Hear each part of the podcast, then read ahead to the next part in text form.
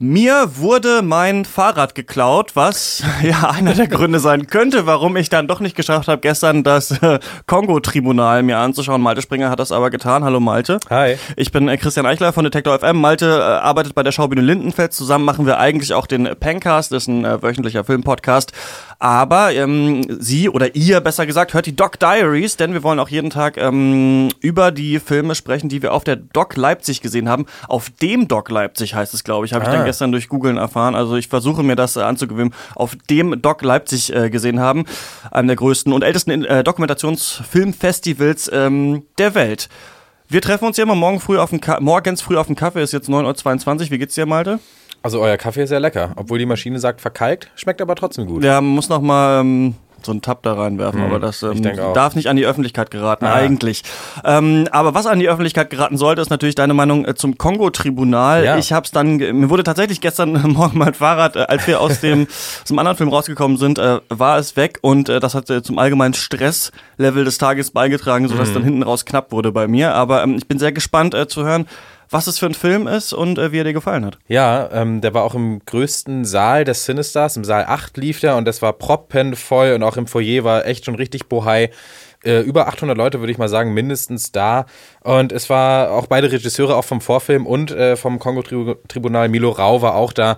Und es war eine super Erfahrung. Es war sehr, ja, elektrisierend irgendwie. Die Stimmung war ziemlich aufgeladen. Und ähm, auch der Vorfilm war schon echt süß irgendwie. Der hieß Liarmans von äh, Chloe Maslow, ging elf Minuten äh, so eine Mischung aus Animation und Stop Motion und ähm, sie fängt an, die Geschichte zu erzählen, wie Diamanten entstehen und wie wir als Menschen die behandeln, wie wir mit ihnen umgehen, wie wir sie selektieren und dann polieren und schleifen und macht dann nach der Hälfte dann noch diese Ebene auf, dass äh, man das auch als Metapher sehen kann für Menschen, für unsere Kinder, wie man sich auch schon als Kind oder dann später ja, vielleicht auch anpassen muss in unserer Gesellschaft. Und ähm, ja, auf eine Länge von elf Minuten ähm, macht sie hier eine ganz schön, ein ganz schönes Statement und setzt es auch gut um, künstlerisch. Schon Animationsfilm, oder? Mhm, Genau.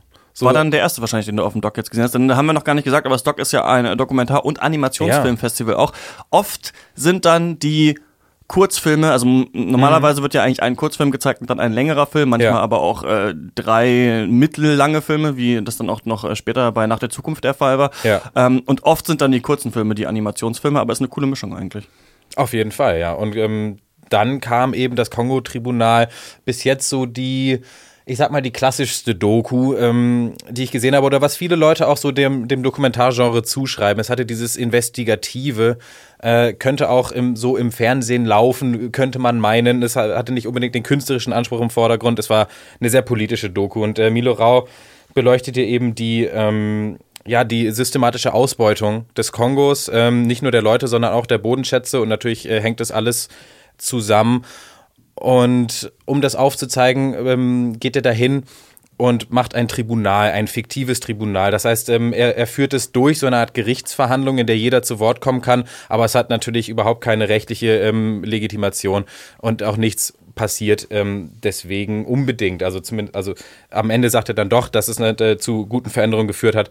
Er hat das selber ins Leben gerufen, dieses äh, Tribunal, oder hat er nur dokumentiert, dass es abgehalten wurde? Nein, es war seine Idee, er hat das ins Leben gerufen und er hat sich dann natürlich Unterstützung geholt von vielen ähm, Aktivisten, auch ist auch ähm, nach Den Haag gegangen ähm, und hat sich da viele Leute, auch Soziologen ins Boot geholt, die da alle zu Wort kommen. Und genau, er, er hängt sich da an drei Fällen auf, die, die er beleuchtet. Zwei gehen über äh, eben über multinationale Bergbaukonzerne, die eben die Leute ausbeuten, die einfachen Leute vom Kongo. Das kennt man ja sogar, ne, dass diese ähm, Ja. Blutmineralien da Genau. aus dem Kongo kommen, aus den Handys. Ja. Genau, das sind genau, das sind eben auch nicht Diamanten oder Gold oder so, äh, das auch, aber eben auch vor allem diese Mineralien, mit denen auch ähm, Technologie hergestellt wird. Und der dritte Fall ist dann eben ein äh, Massaker, was dort stattgefunden hat. Und was sich eben durchzieht, ist, äh, dass alle Menschen im Stich gelassen werden im Kongo. Und also, dass die Menschen des Kongos im Stich gelassen werden von allen Seiten. Die UN greift nicht ein, die Polizei ist korrupt und kommt immer zwei Tage zu spät, das Militär ähm, ja, macht auch nichts. Dann haben sich auch noch, äh, also von den Milizen, die sich da dann deswegen bilden, von denen will ich jetzt gar nicht anfangen. Es ist extrem vertrackt und, ähm, und alles scheint sich auch gegenseitig zu bedingen. Und das, ähm, deswegen ist auch der Film teilweise ein bisschen schwierig, äh, nicht nur zu gucken, sondern auch nachzuvollziehen, weil es eben so viele Facetten zu dieser Ungerechtigkeit gibt. Und so sagt es übrigens auch Milo Rau selbst. Uh, with every week we, we worked on it, we understood that everything was connected, that the war was directly connected to this industry, and this industry needs this war. And Mutahulia is a necessity to bring coltan, gold, etc. to Europe. Da haben wir ihn gerade noch mal gehört. Ähm, aber ganz kurz noch, ähm, hast, weißt, hast du jetzt mehr verstanden über den Kongo, über die politische Situation? Hat es dir einen kleinen Blick eröffnet in dieses Land? Ja, auf jeden Fall. Und, und Milo Rau ist ja, war ja auch selber mehrere Jahre da und ähm, legt natürlich auch Wert darauf, dass so schön einzufangen ähm, von den Bildern her. Und äh, das ist ein sehr interessantes Land, auch ein sehr sympathisches Land, die Leute, die da zu Wort kommen. Und es äh, ist einfach schön, dass dieser Film existiert. Und wenn am Ende er sogar auch noch ähm, wirklich was äh, ins Rollen gebracht hat, dann umso besser. Also tolle Sache. Dann sind wir in die nächste Vorstellung äh, gerannt. Da gab ja. es drei Filme zu bestaunen und der erste war Clean Hands von Lauren Di Filippo. Und ähm, es ist ein bisschen so, wie wenn man hier Disney Pixars Cars sich, sich anguckt eigentlich. Denn man sieht Autos, die in eine Kirche gehen oder beziehungsweise auf eine Messe, die mhm. an einer Kirche ist, äh, vor einer großen äh, Parkwiese am Daytona Beach in Florida. Mhm. Und dort äh, steht so ein Typ, halt der Priester, ähm, hinter Mikrofon und hält seine Predigt, aber die Menschen sitzen eben nicht auf Stühlen, sondern sind in ihren fetten ähm, Boliden und ähm, haben eine bestimmte Radiofrequenz eingeschaltet, ja. die dann auf so Schildern steht. Also bitte äh, 83,2 oder so einstellen, äh, dann ähm, hört ihr den Sermon und äh, kriegen auch schon äh, ihr Brot und ihren Wein am Anfang da in so kleinen Plastikbechern äh, ja, ähm, zugeteilt. Ja. Und dann erzählt er Sachen und wir sind dabei und ich finde, das ist so ein Film gewesen, der einfach nur zeigt, was es für absurde Dinge ja. auf der Welt gibt. Ich weiß nicht, ob da jetzt ein großer Kommentar, ich denke, der Kommentar sollte so ein bisschen sein, dass die Leute total religiös sind und es ist ja auch um ähm, die äh, Kritik der Technik geht in mhm. dieser Predigt, die der Pastor hält, aber gleichzeitig sitzen die Leute halt alle in diesen riesigen äh, ja. Dieselkarossen. Ja, genau. Und das ist so ein Kurzfilm in seiner Reihenform. Also zehn Minuten lang und es wird eigentlich ein absurdes Bild aufgemacht, äh, wo man am Anfang erstmal stutzt, so Hut, das gibt's, das kann noch gar nicht sein. Äh, das wird dann schön ausgespielt, zehn Minuten. Das hat einfach äh, sehr viel Spaß gemacht, dieser Film. Genau, und dann gab es noch einen, Vertraut hieß der. Ja, Vertraut von Massi Passai ähm, von der Filmschule Babelsberg macht so drei Szenarien des ähm, Vertrauens, des, äh, der, des totalen Vertrauens auf. Ähm, zwei sehr klassische und dann eins, was ein bisschen ähm, verrückter ist mhm. vielleicht mhm. oder auf jeden Fall äh, mehr out of the box, wie man sagt. Ähm, und zwar geht es erst um die Verbindung zwischen ähm, Mensch und Gott als ähm, Beispiel des Vertrauens, dann zwischen Baby und äh, Elternteil oder Kind und Eltern, was ja auch ein recht klassisches Beispiel ist. Und dann unterhält der Film auch sehr lange hinterm Berg mit und macht das quasi dann so als Big Reveal nach ähm, vielleicht der Hälfte des Films. Äh, das dritte Beispiel ist dann eine, ja, eine SM- Beziehung, ähm, die dort gezeigt wird. Und zwar, ähm, nur um das mal hier vielleicht ein bisschen grafischer zu machen, wir reden nicht von äh, pinken Plüschhandschellen, so wie manche Leute sich das vielleicht vorstellen, sondern wirklich SM äh, und alles, was dazu gehört. Äh, genau. Ja, wir sehen auf einmal quasi, also wissen mhm. am Anfang eben gar nicht, dass es auch äh, diese SM-Seite des Films gibt und mhm. sehen dann, wie so ja, zwei nackte Füße auf dem Boden stehen und auf ja. einmal langsam abheben, was der stärkste Moment des Films ist, finde mhm. ich. Wir haben die eine Seite, die aus tatsächlichen Familienaufnahmen eines Babys bestehen und mhm. dann kommt eben diese SM-Seite dazu, wie dann diese Füße abheben und du auf einmal siehst, dass jemand in kompletter Ledermontur ja.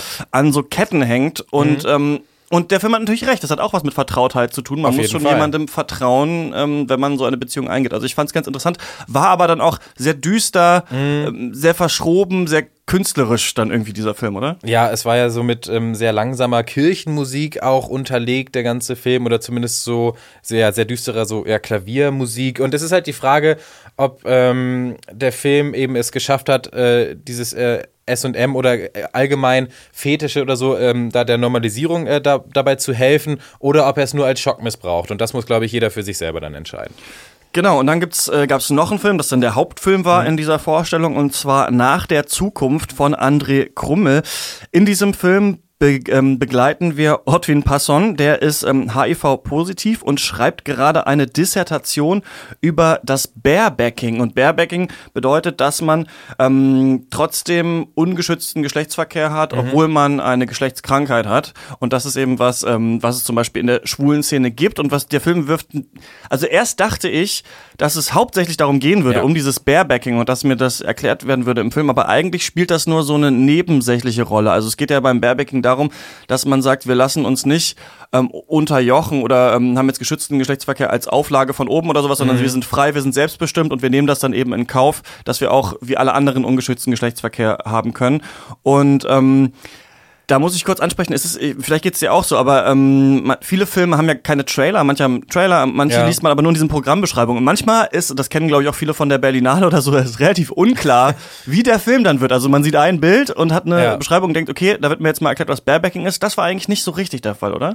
Nee, das wurde dann eigentlich ausgelassen. Und du hast schon recht, man hat das Gefühl, dass dir das, das so ein bisschen als Karotte vor der Nase rumgebaumelt wurde. Dieses Thema des Barebacking, was ja ein Thema ist, was überhaupt noch nicht öffentlich äh, diskutiert wird. Aber gerade da macht dann auch der Film Bogen rum und benutzt äh, dieses Barebacking nur als kleines Puzzleteil in äh, dieser, ja, doch sehr recht psychologischen, intimen Studie eines sehr ähm, verwirrenden Mannes oder eines widersprüchlichen Mannes, äh, Ortwin Passant, der aber auch dadurch unglaublich authent authentisch hier rüberkommt und dem ich auch gerne noch mehr als 46 Minuten zugeguckt hätte. Ja, fand ich super, den ähm, Passant, gerade weil das so ein wortgewandter Mensch Ja. ist, also der so witzige äh, Sachen gesagt hat die ganze Zeit, äh, hat mich richtig gefreut. Und ich fand auch interessant, dass ähm, der Regisseur André Kummel, ja, Ja. Äh, André Krummel, Entschuldigung, Krummel, ja, blutjung eigentlich, also er ist blutjung, aber der ist 24 oder sowas Ja. und ähm, die haben sich in einem äh, Café äh, kennengelernt, wo er ein Bewerbungsgespräch hatte. Wir können mal kurz in den äh, O-Ton reinhören. Ja, das war eigentlich äh, lustig, weil es äh, beginnt wie jede schöne Geschichte an einem verregneten Sonntag.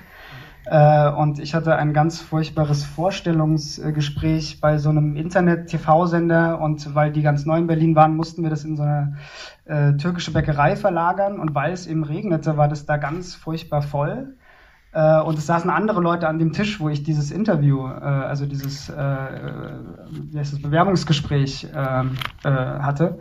Unter anderem saß da eben auch Ortwin, der dann, als derjenige, bei dem ich mich beworben hatte, wieder weg war, äh, sich meldete ganz höflich und äh, sich entschuldigte, dass er das eben jetzt mit angehört hat.